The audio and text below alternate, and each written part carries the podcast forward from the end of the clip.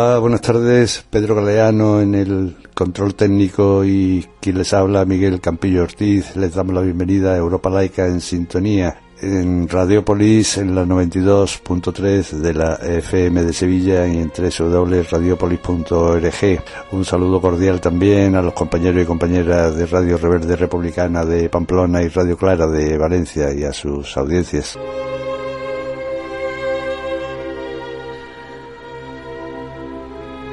La hora de la laicidad, la hora de toda la ciudadanía. Europa Laica en Sintonía es una emisión mensual desarrollada por la Asociación Europa Laica en colaboración con Sintonía Laica. Este programa quiere ser un espacio de reflexión sosegada donde el sentido crítico, el rigor académico y la capacidad de análisis salen a la calle para difundir el ideal de la laicidad a todos los niveles. La libertad de conciencia y la igualdad de toda la ciudadanía sin discriminaciones es una exigencia de nuestra misma condición humana.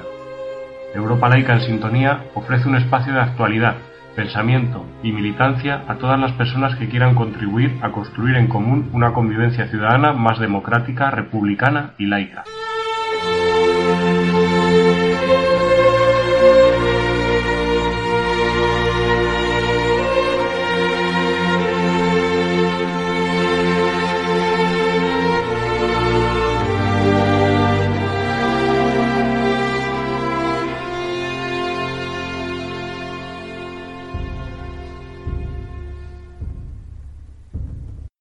La entrada en prisión de Pablo Hassel desencadenó una ola de presión social en favor de la libertad de expresión y la reforma del Código Penal.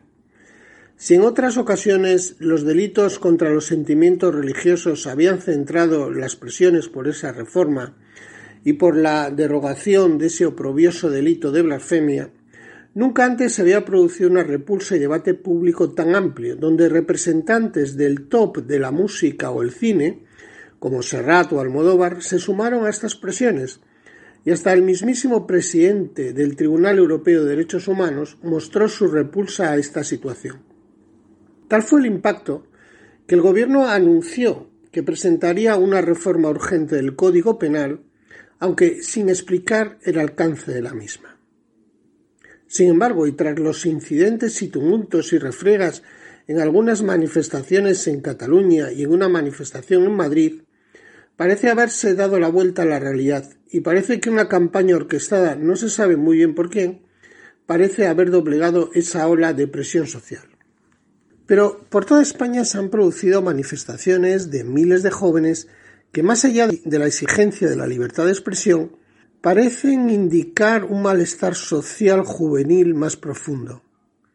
Igualmente, y tras la pérdida de un ojo por una manifestante y la actuación contundente en estas manifestaciones por parte de la policía, debe hacernos reflexionar sobre el modelo de orden público existente, tal y como ha declarado a contracorriente muy reflexivamente el alcalde de Valencia o el propio consejero de Interior del gobierno catalán, que ha declarado que no solo habría que cambiar nuestro código penal, sino también nuestro modelo de orden público.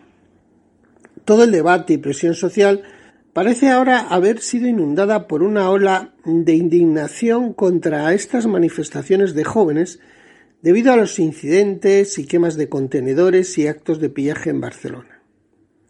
Es curioso que una generación que ha lavado la revuelta del mayo del 68 francés, incluso la ha descrito con tonos hasta románticos, pretenda ahora criminalizar las manifestaciones de los jóvenes porque se hayan producido tales o cuales actos de pillaje a las grandes barcas comerciales. Es como si descalificásemos las últimas manifestaciones antirracistas en Estados Unidos por los actos de pillaje que se hayan podido producir.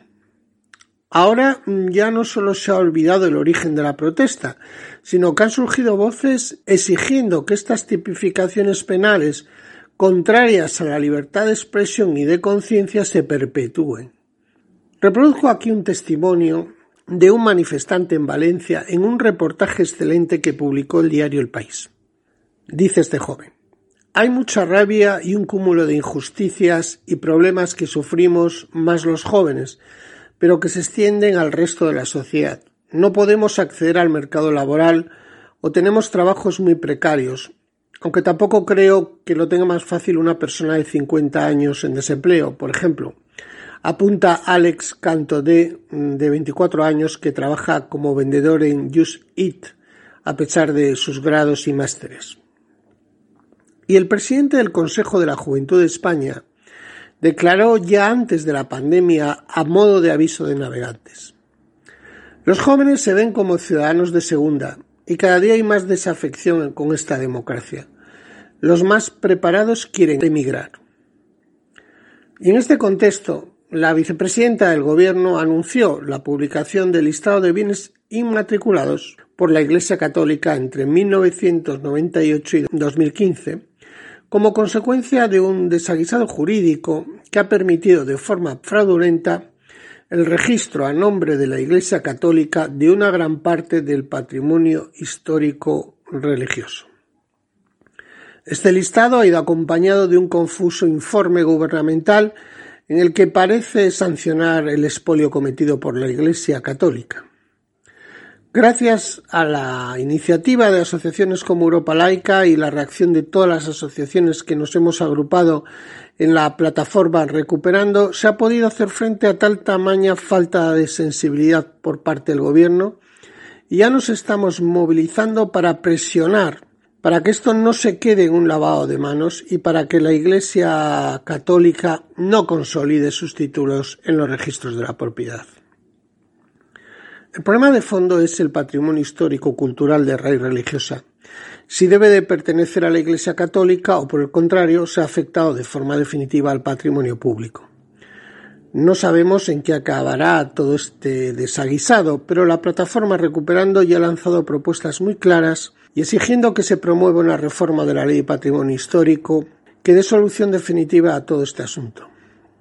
Durante las últimas décadas, las administraciones públicas han gastado miles de millones de euros en la conservación y restauración del patrimonio histórico, cultural, religioso, por lo cual la sociedad debe mostrarse muy orgullosa.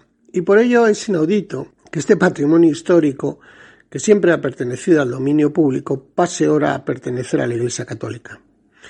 Como ha dicho el escritor Julio Llamazares, después de haber visitado todas las catedrales de España, la Iglesia Católica ha secuestrado las catedrales. En Estados Unidos, el nuevo presidente Biden, segundo presidente católico en la historia de los Estados Unidos, ha puesto en marcha un extraño órgano político, el Consejo de Cooperación de las Iglesias, y a su cabeza ha puesto una mujer baptista y al mismo tiempo, y con un rosario en el bolsillo, lanzó un extraño discurso con tonos un tanto religiosos proféticos en la cumbre de seguridad transatlántica en la ciudad de Múnich. Estados Unidos ha vuelto, declaró, proferiendo después amenazas diversas a China y a Rusia, ante la mirada perpleja de los periodistas que atendían esta conferencia de seguridad. Era la editorial para Europa Laica en Sintonía de Antonio Gómez Movillán, presidente de Europa Laica. Oigamos ahora la actualidad que nos trae Juanjo Picó, responsable de comunicación de Europa Laica.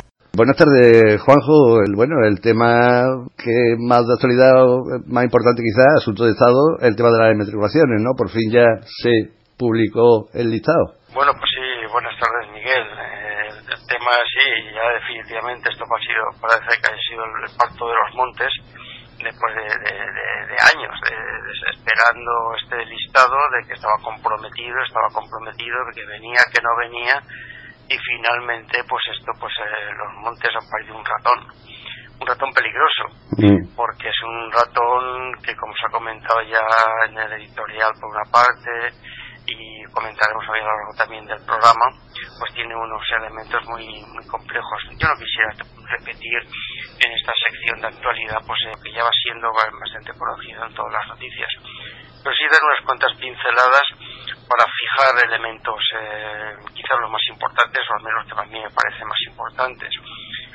Un elemento es que el listado es claramente incompleto, no tiene todos los bienes desde 1946, sino solamente de 1998.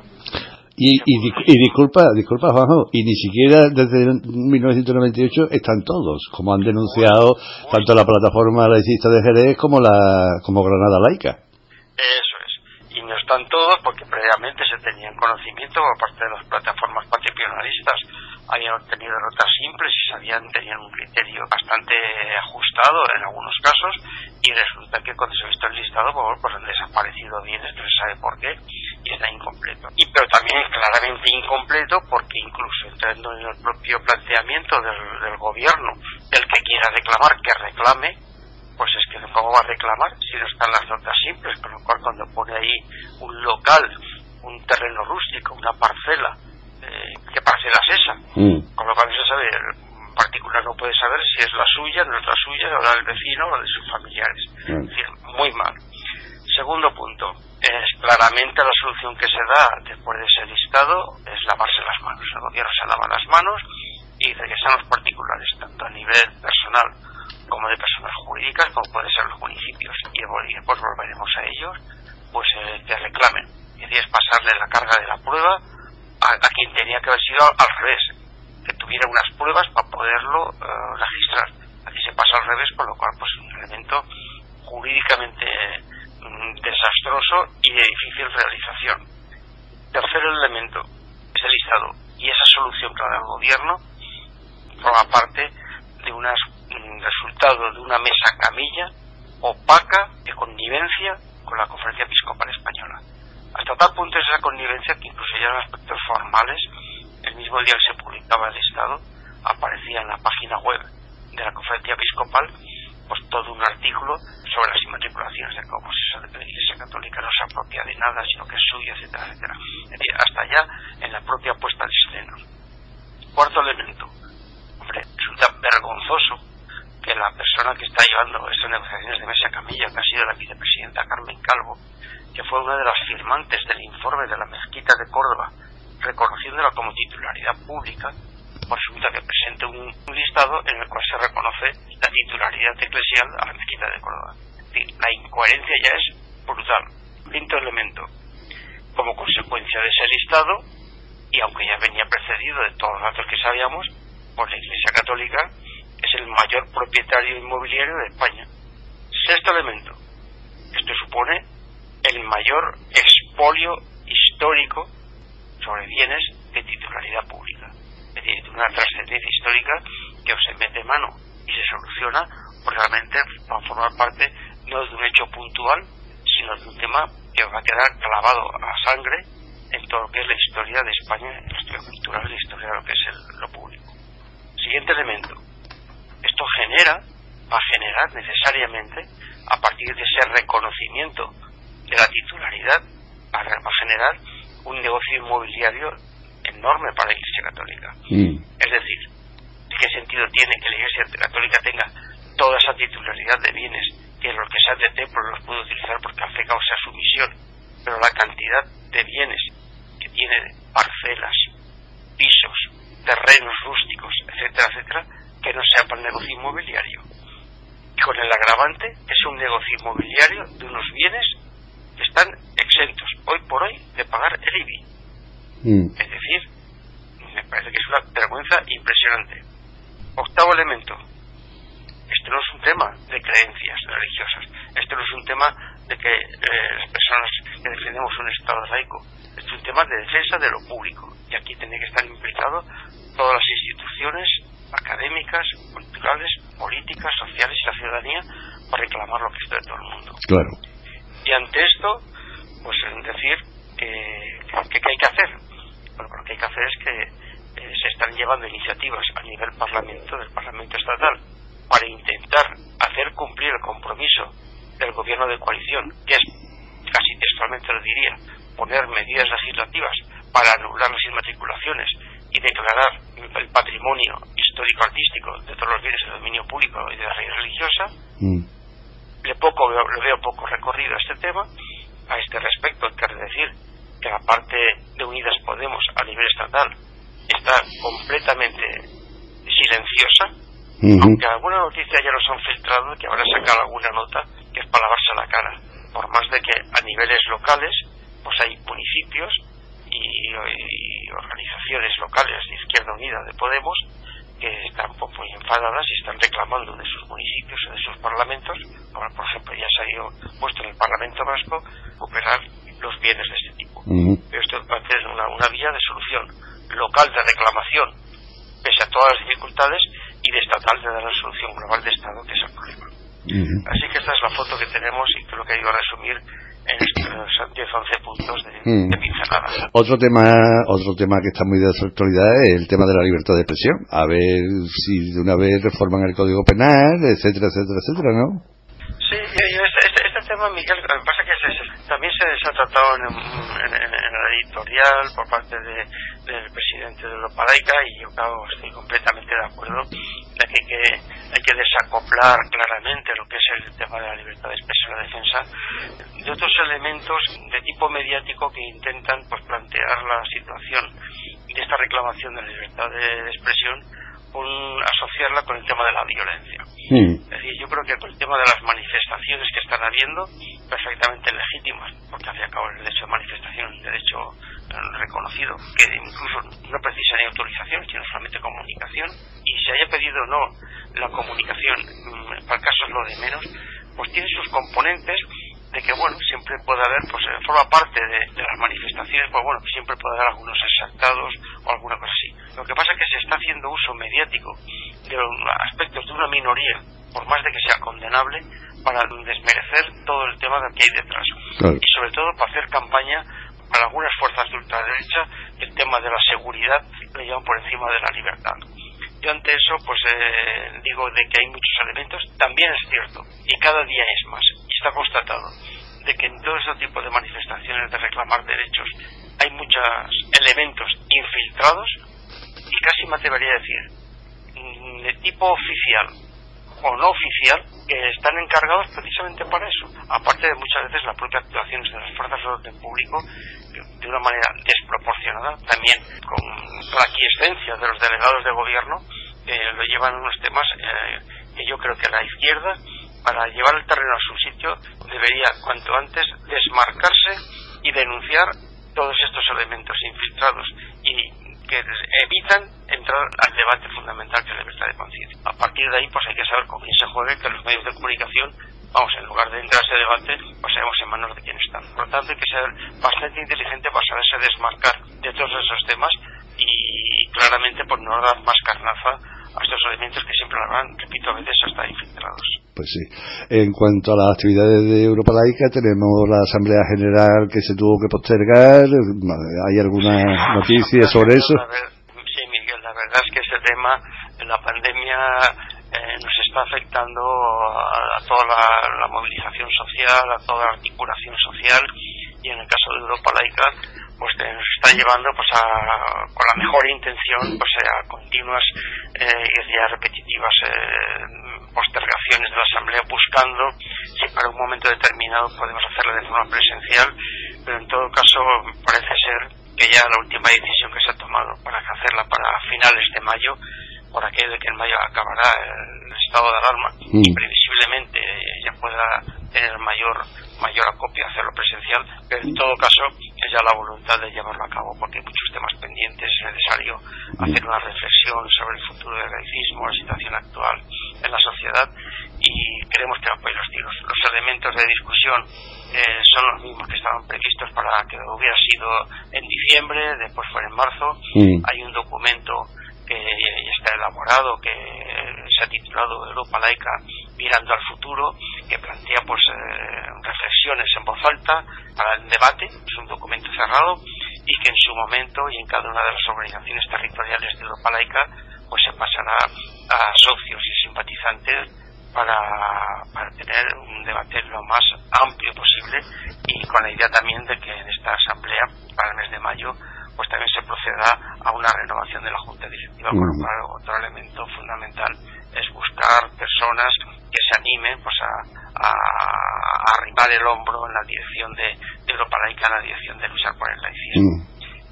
Y, bueno, mientras tanto pues vamos trabajando y cada uno de los territorios pues se van haciendo cosas y en este caso concreto pues anunciar pues, por ejemplo que para el día 4 de marzo pues eh, aquí en, Madrid pues hay como hecho una tertulia laicista que es una actividad que de forma mensual eh, se viene se ha venido realizando y que, que, se va a retomar según nos han comentado en mm. Madrid Laica y en este caso pues un tema pues muy importante, ¿no?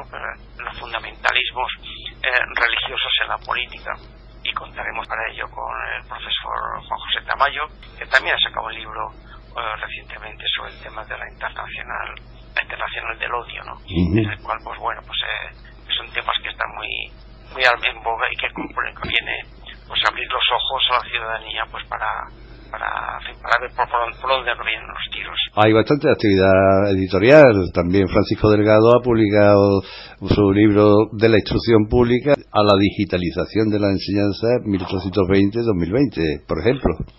Sí, sí, la verdad que últimamente, el otro día estaba hablando con, con, unos libreros que tengo bastante en relación con ellos y preguntando, oye, que vosotros, eh, ¿qué resumen, qué, qué valoración hacéis de todo el tema esto de la pandemia? Y dice, pues la verdad es que sufrimos un bajón los primeros, eh, primeras semanas, la segunda, pero que después eh, ha estado muy bien, mm. incluso el negocio editorial, pero vamos, no ha parado. Y por ejemplo, pues yo tengo aquí una referencia de unos libros que últimamente en relación con el laicismo no os he leído todos, pero los reseño porque al menos son referencias que cada cual mm. pues los valore.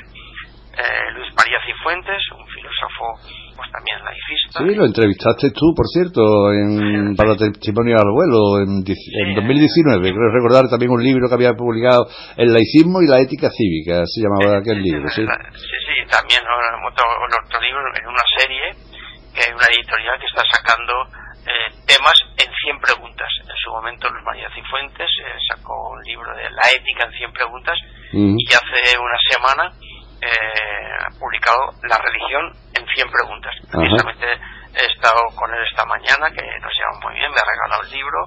Y bueno, son 300 y pico páginas con 100 preguntas con sus 100 respuestas, con lo cual pues es un ejercicio intelectual potente. Y todavía no he tenido la oportunidad ni de abrirlo. Lo he comentado el tema este de la Internacional del Odio de José Tamayo, el que tú comentas de Francisco Delgado, que se presentará a mitad de, mayo aquí en Madrid. Después, pues eh, quisiera comentar también dos. Hay uno que eh, escrito por un diputado del Partido Popular, una, novedad, Ángel Carreño, mm. sobre el Padre Ángel. Padre Ángel, caridad soberbia e indisciplina. Un, libro que en el cual pues eh, parece ser que se, parece, no, se desmonta todo el aspecto mm, de negocio y societario que comporta todo lo que lleva a los mensajeros de la paz, que es la organización de la ONG del Padre Ángel, mm. y que, bueno, es un elemento siempre difusos, estas cosas como funcionan casi como sectas o como se quiera llamar, y, que bueno que se ha publicado y que parece ser que es un poco difícil de, conseguir porque en fin parece que algunos movimientos han habido para que no pueda difundirse mucho pero en todo caso eh, saldrá a la luz y el último libro que quería comentar pues es un libro de una persona también muy relacionada o que ha publicado bastante en el Observatorio del Laicismo sobre feminismo eh, marroquí, la muchacha Najat Hasmi que ha publicado el, que ha sido el Premio Nadal 2021. El lunes nos querrán. Mm. Una novela que habla de la integración, la problemática de la integración de personas de religión musulmana en la sociedad española, eso aunque no lo menciona claramente, y la problemática de poder mm, soltar lastre de algunos elementos que sobre todo en el tema de la mujer pues eh, impregnan pues el cuarto en la libertad no lo he leído todavía, lo tengo en la mesa camilla para leerlo, mm. pero bueno, quería ponerlo porque esta persona pues ha publicado muchas veces cosas muy interesantes. Yo, yo añadiría otro libro de Cristina Fallarás, que ha colaborado en alguna ocasión con Europa Laica, un libro que ha publicado hace muy poco, se titula El Evangelio según María Magdalena. y, y, tiene muy buena pinta. Le escuché el otro día en la cadena SER una entrevista y la verdad es que tiene buena pinta el libro. Sí, la verdad que sí, pues por lectura que no nos falte, claro. por lo menos en estos tiempos de pandemia. ¿Quieres añadir alguna cosita más? Bueno, pues eh, la que quisiera añadir es animar a todos los oyentes, a todos los activistas, a todos los ciudadanos y ciudadanas eh, sensibles con conseguir derechos, defender los que tenemos, conseguir unos más, de que pese a estos tiempos de pandemia hay que articularse, hay que estar al día y, bueno, programas como Europa Laica en Sintonía pretende este tema, también Sintonía Laica que llevas estupendamente Miguel. Gracias, hombre. todo el tema y bueno, y todas las iniciativas, porque como bajemos la guardia, pues, eh, por fin, un mal, mal asunto llevamos. Bastante difícil es cuando estamos en condiciones normales, cuando estamos en estos temas, el fuelle parece que se afloja un poquito. Así que un ánimo a todos y desde las organizaciones que estamos eh, eh, en cada uno de los frentes, pues por lo menos intentamos insuflar ese, ese fuelle que se necesita mantener. Pues muy bien. Muchísimas gracias, Juanjo Picó, responsable de comunicación de Europa Laica. Un, un abrazo. Un abrazo, Miguel, a todos, a todos vosotros y vosotras. Bienvenidos, pecadoras y pecadores, a esta una nueva entrega de Una temporada en el infierno.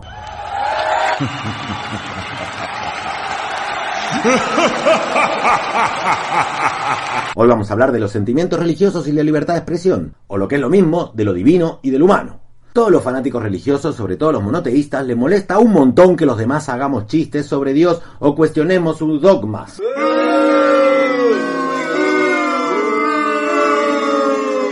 Dicen por ahí que comedia es igual a drama más tiempo. Pero de Cristo no te puedes reír a pesar de que hayan pasado dos mil años de su drama. A ver, que fue un dramón, está bien, lo torturaron, lo mataron, eso es un dramón. Pero si dos mil años después no te puedes reír de él, ¿cuándo nos vamos a poder reír? ¿Cuándo nos vamos a poder reír de ese drama? ¿Durante el apocalipsis? ¿Qué más apocalipsis que hoy? Que tenemos pandemia, mm, cambio climático y los chavales prendiendo fuego en las calles. En fin, por no hablar de Mahoma. A Mahoma no se lo puede retratar. A ver, a un Dios perfecto, eterno, omnipresente, con poderes magníficos y totales, se pone a temblar ante un dibujito. Si un dios no soporta que lo dibujen, porque te arma una pataleta, ¿qué es? ¿Un dios millennial? Y eso por no hablar de Yahvé, el dios del pueblo judío, que fue origen del dios cristiano. Tiene 74 nombres. Imagínate cuando quieres pedirle algo o te quieres burlar de él. Tardas tanto en decir su nombre completo que el chiste ya no se ríe nadie o ni siquiera te acuerdas que le ibas a pedir. Pero volvamos al Dios de los cristianos. Empecemos por un chiste que cuenta el filósofo Slavoj Zizek en su libro Mis chistes, mi filosofía. Estamos en los viejos tiempos del Nuevo Testamento. La multitud está pedrando a una mujer pecadora, entonces Jesús pasa entre la multitud, se coloca frente a la pobre mujer y deteniendo a los que la pedrean dice, quien esté libre de pecado, que tire la primera piedra. Entonces del fondo de la multitud sale volando una piedra que le da en toda la cara al pobre Cristo y Cristo dice ¡Auch! Se toca el chichón, mira quién le tiró la piedra y dice tú no, mamá.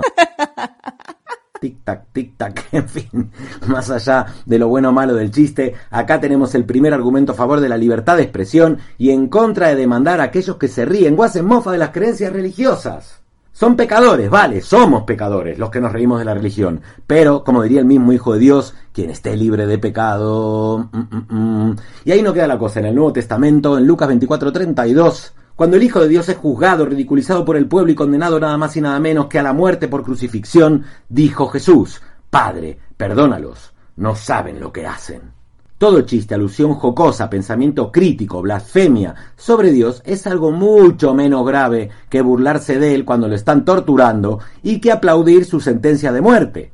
O sea que si el Hijo de Dios perdonó a aquellos, ¿cómo no nos va a perdonar a nosotros? Que solo hacemos chistes. Cada vez que un cristiano o asociación de cristianos demanda a alguien por ofensa a los sentimientos religiosos, no está demandando al acusado, está demandando a su propio Dios. Lo está coaccionando, le está diciendo, Tú, Dios Todopoderoso, te equivocas, saben perfectamente lo que hacen, y como tú no los quieres condenar, los condeno yo a presentarse ante la justicia de los hombres, aunque lo que hayan hecho sea mucho menos grave que lo que hicieron aquellos que tú perdonaste. Por otro lado, un Dios todopoderoso, un Dios que es todo bondad, un ser eterno y omnipresente, puede ser tan sensible, tan débil, tan poco Dios de cabrearse y ponerse a temblar ante unos chistes, una reflexión o una ofensa de pobres mortales descerebrados que, como bien dijo su hijo, no sabemos lo que hacemos, porque los laicos en general somos más de las dudas que de las certezas? Ahí os dejo la pregunta. Hasta aquí este episodio. Nos oímos en la próxima. Aquí los espero en esta temporada en el infierno. Era Darío Adanti que nos traía su temporadita en el infierno. Hoy en Testimonios al Vuelo, Antonio Gómez Movillán entrevista a Javier Varela. Hola, buenas tardes. Hoy estamos en Testimonios al Vuelo con Javier Varela. Javier Varela es una persona que es, presidente de la Asociación Héroes por la República y la Libertad de Cantabria, de Santander. Es una asociación memorialística que reivindica la memoria y la dignidad de los represaliados durante la posguerra española y también en el propio franquismo. En una región muy conservadora una ciudad de Santander donde han estado los símbolos presentes del franquismo hasta prácticamente el año 2000 y donde todavía perviven eh, muchos de esos símbolos. Javier, lo que te quiero preguntar en primer lugar es las tareas que hacéis en vuestra asociación. Bueno, mira, en primer lugar tengo que rectificar un dato. Yo no soy el presidente. El presidente de la asociación se llama Antonio Montaño, pero yo hago el trabajo de secretariado, es decir, que hago todo tipo de trabajo informático y apoyo en, la investigación también. Sí, pero bueno, nosotros, nosotros Javier, eh, simplemente es por tu carácter un poco de activista eh, en esta asociación. Entonces, eh, sí, mm, las tareas han sido mucho de simbología, ¿no? De realizar actividades de conmemorativas, ¿no? ¿Nos podías hablar de esto un poco? Sí, no, aparte de esto de investigación y de creación de monolitos, monumentos, y luego, pues el planteamiento, todos los años hacemos el 14 de abril una celebración de aniversario de, del 14 de abril del 36. Y lo hacemos en el cementerio de Tiriego, donde figuran centenares de, de represaliados fusilados de republicanos de Cantabria, que allí yacen, en sus monolitos están las inscripciones, nombres y apellidos, fechas, y siempre vivos ahí con coronas y tal. Y todos los años, el 14 de abril, hacemos esto al margen que en el Valle de Poblaciones también creamos otro monolito y el, todos los primeros domingos del mes de agosto hacemos un acto también. Y bueno, y, y varios sitios que hay por ahí también.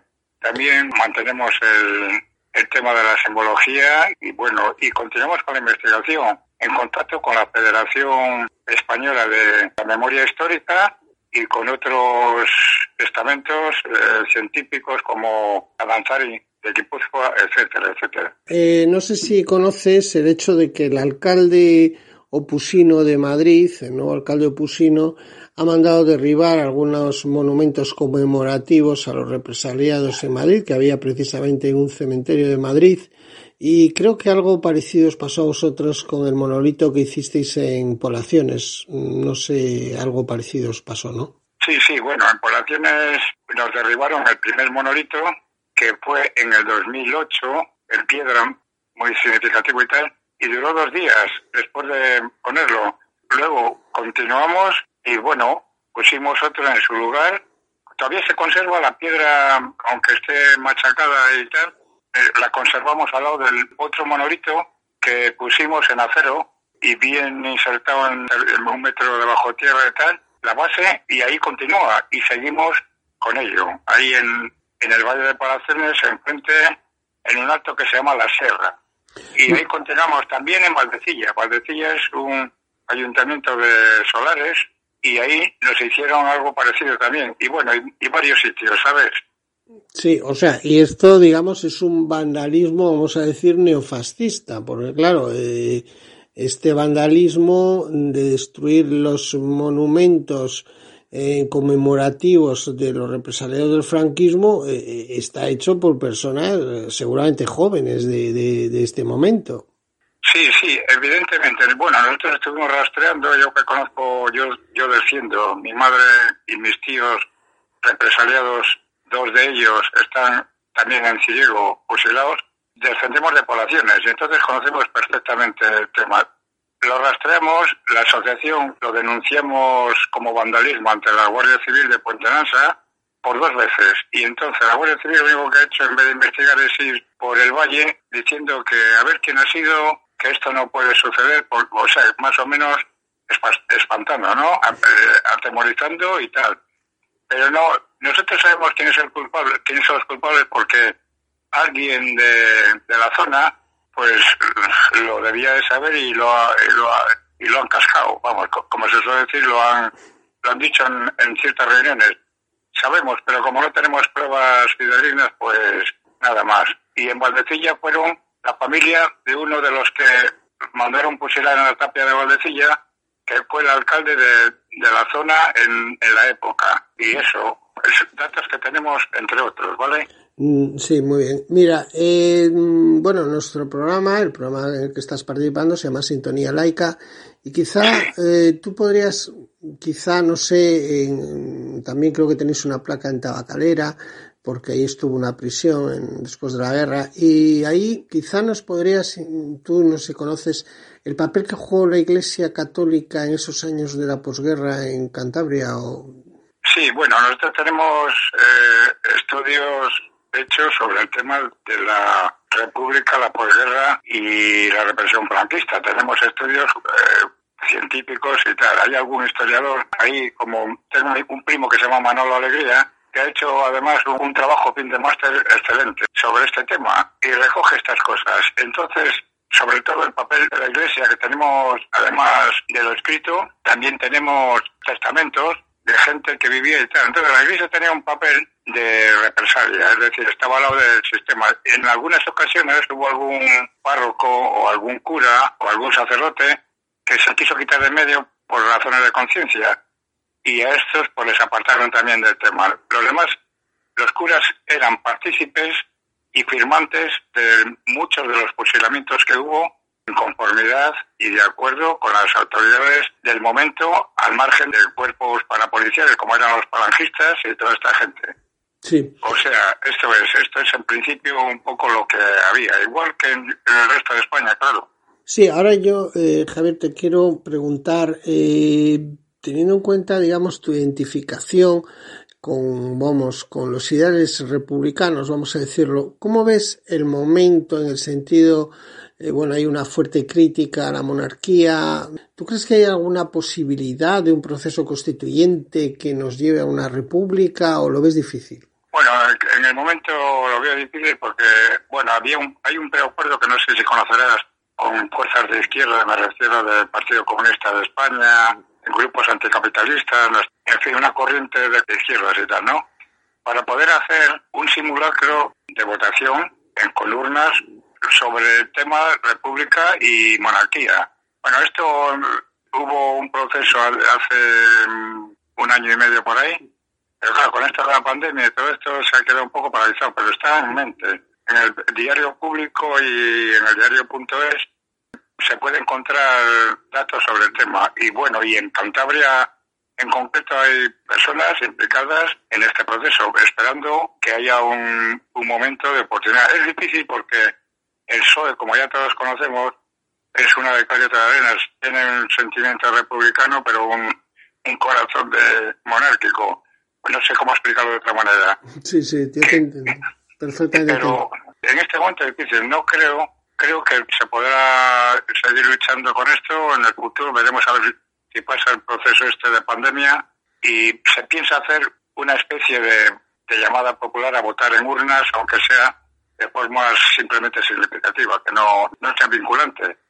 Otra cuestión, mira, en Santander todavía perviven muchos, eh, bueno, algunos todavía símbolos del franquismo, porque quizá los oyentes no saben que esta ciudad, por ejemplo, la estatua ecuestre de Franco en la principal plaza estuvo prácticamente hasta el año 2000 con el sentimiento ecuánime de toda la corporación municipal. Pero en definitiva, eh, todavía persisten símbolos del franquismo, de la posguerra, como fue, es por ejemplo el famoso monumento El Faro a los caídos que denomina. Eh, ¿Tú crees que esto podrá finalmente, bueno, podrán demolerse todos estos símbolos o tú crees que van a persistir? Ah, yo creo que nosotros con otras fuerzas políticas, movimientos, estamos implicados en eso, que al fin y al cabo fue una de las cuestiones de la primera ley de la memoria histórica en tema de eliminación de símbolos y calles y todo esto, ¿no?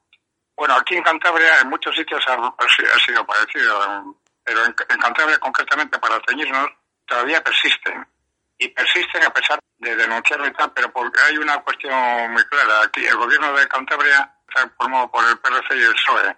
El PSOE es parte del, tema de la memoria histórica, pero el PRC no, el PRC no quiere saber nada de eso. Dice que no es el momento, bla, bla, bla. Y luego eh, los ayuntamientos, el ayuntamiento del PP y tal, y están en contra. De todas formas, están aplicando con contagota la memoria histórica, según ellos dicen. Han cambiado algunos nombres de calles, persisten otros como General Díaz de Villegas, eh, sargentos provisionales, alférezes provisionales y otros monumentos que todavía están vivos. Esperemos que poco a poco, porque a pesar de que es aplicar la memoria histórica, eh, no están cumpliendo. En los juzgados tampoco hay mucho movimiento. Veremos qué pasa con la nueva ley de la memoria histórica que dice el PSOE, gobierno actual, con Podemos, que quieren reportar. Veremos a ver, pero fue muy lento esto, ¿eh? Bueno, pues eh, te agradezco mucho la, bueno, la mayoría que has tenido de darnos esta entrevista y realmente agradeceros el trabajo que hacéis desde vuestra asociación en la defensa precisamente de la República y la libertad. Muchas gracias, Javier.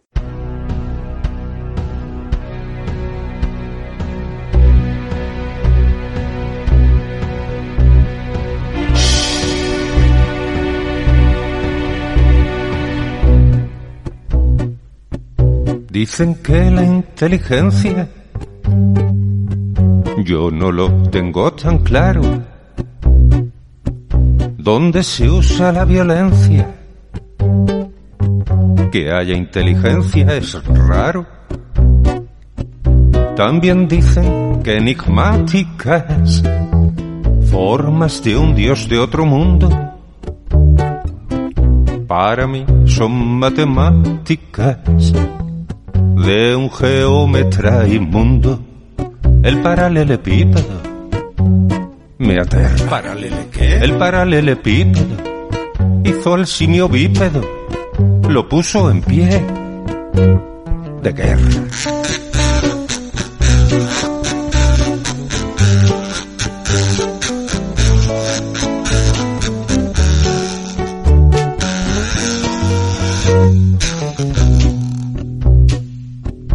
Quizá atrás de cada arista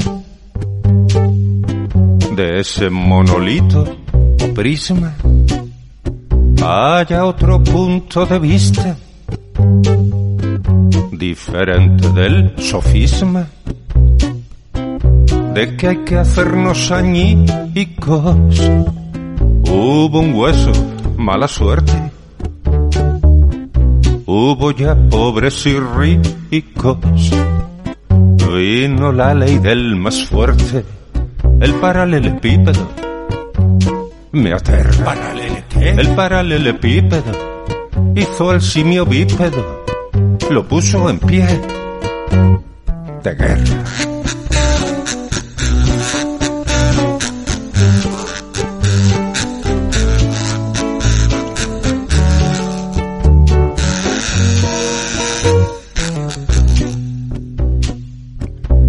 Ese prisma de repente,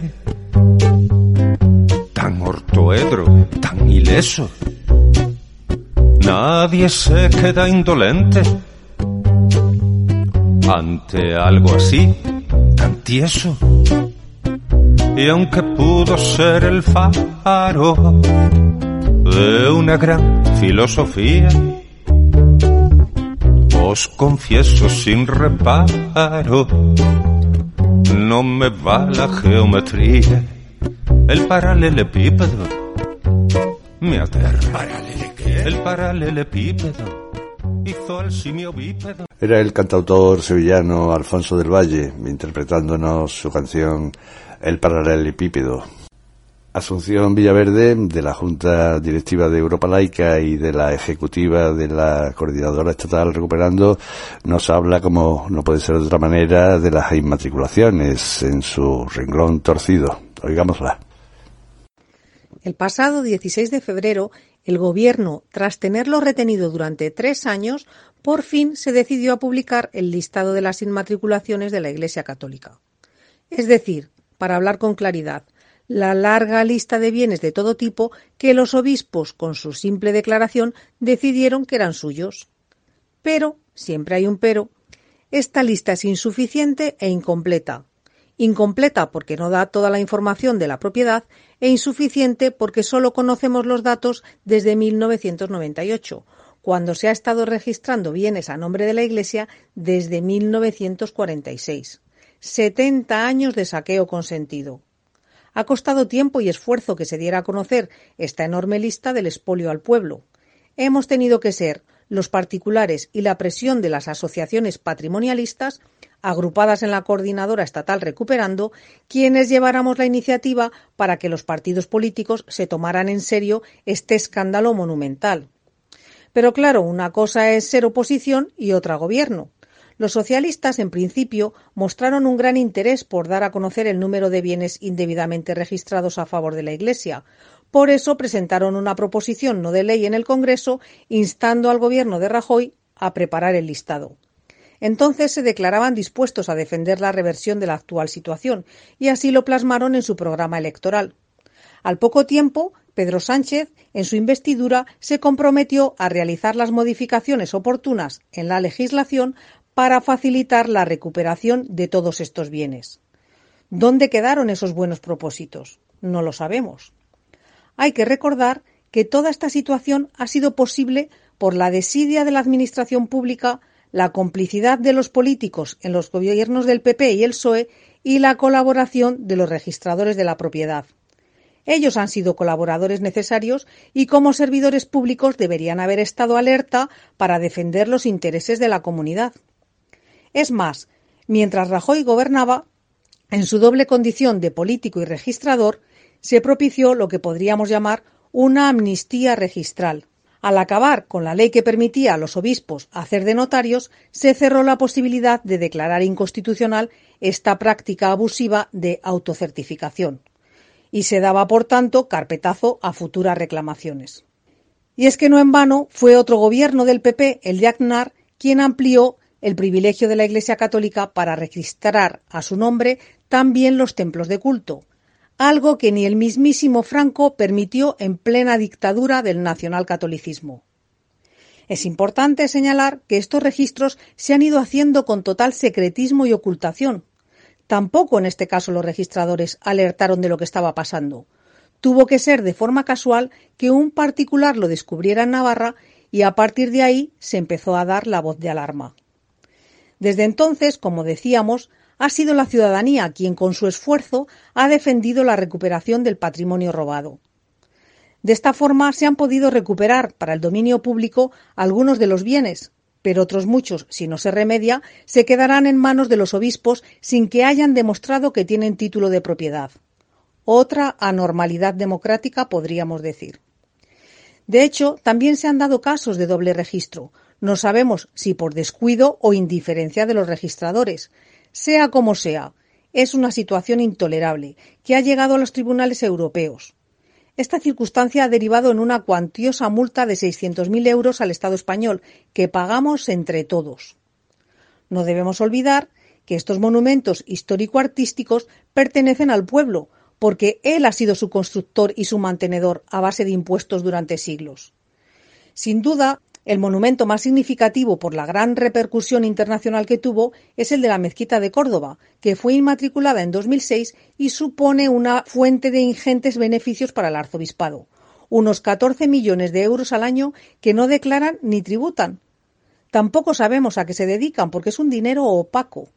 De lo que no hay duda es que la propiedad de este bien patrimonio de la humanidad es un negocio redondo.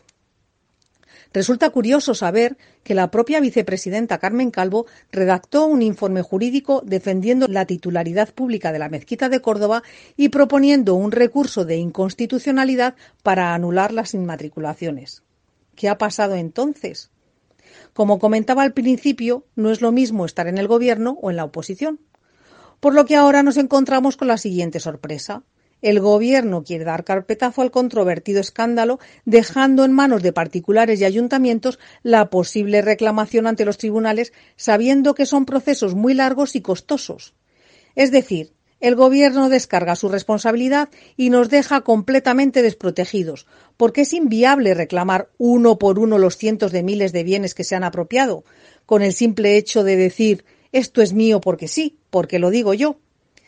Se puede concluir que la Iglesia se ha convertido en la mayor inmobiliaria del Estado, y no parece fácil la tarea de revertir la situación, porque los obispos juegan con un tiempo eterno y con suficientes recursos económicos para recurrir, mientras los ciudadanos carecemos de medios, no tenemos ni tiempo ni dinero. Esto se plantea como una carrera de fondo, pero podría plantearse como un sprint si el Ejecutivo tomara una decisión valiente y decidiera legislar, tal y como se comprometió, para anular todas las inmatriculaciones hechas al amparo de una ley inconstitucional y en democracia, en lugar de promover una legalización de facto. Después de todo este cúmulo de despropósitos cometidos, ¿qué se puede hacer? Pues solamente la acción política puede revertir esta situación. Por eso me gustaría animar a que no claudiquemos y exijamos a nuestros representantes políticos que la Iglesia nos devuelva todo lo que siempre fue nuestro, porque, como dice el dicho popular, lo que es del común no es de ningún. En un Estado aconfesional no tiene sentido que ninguna confesión se sitúe por encima de la ley ni disfrute de privilegios que hieran el principio de legalidad y el principio de igualdad. Y por esa razón el Gobierno realizará las modificaciones legislativas oportunas, ya les anuncio, para facilitar la recuperación de los bienes que hayan sido inmatriculados indebidamente por la Iglesia. Sí, era Pedro Sánchez mintiendo en su investidura, algo que viniendo del PSOE no nos sorprende.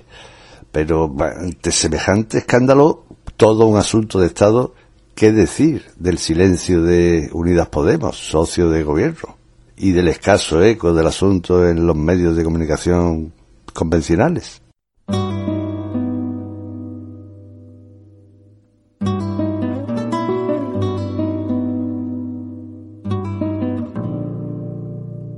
Efemérides. Fechas para el avance o retroceso de la libertad de conciencia y los derechos humanos.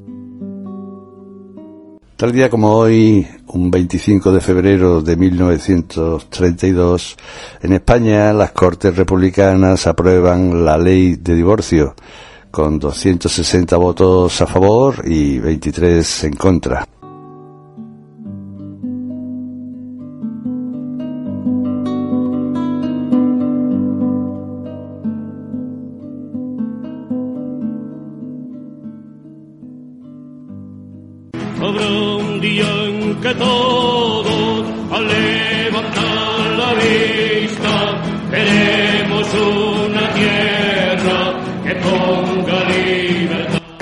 Paciencia y reflexión. Hasta el próximo jueves.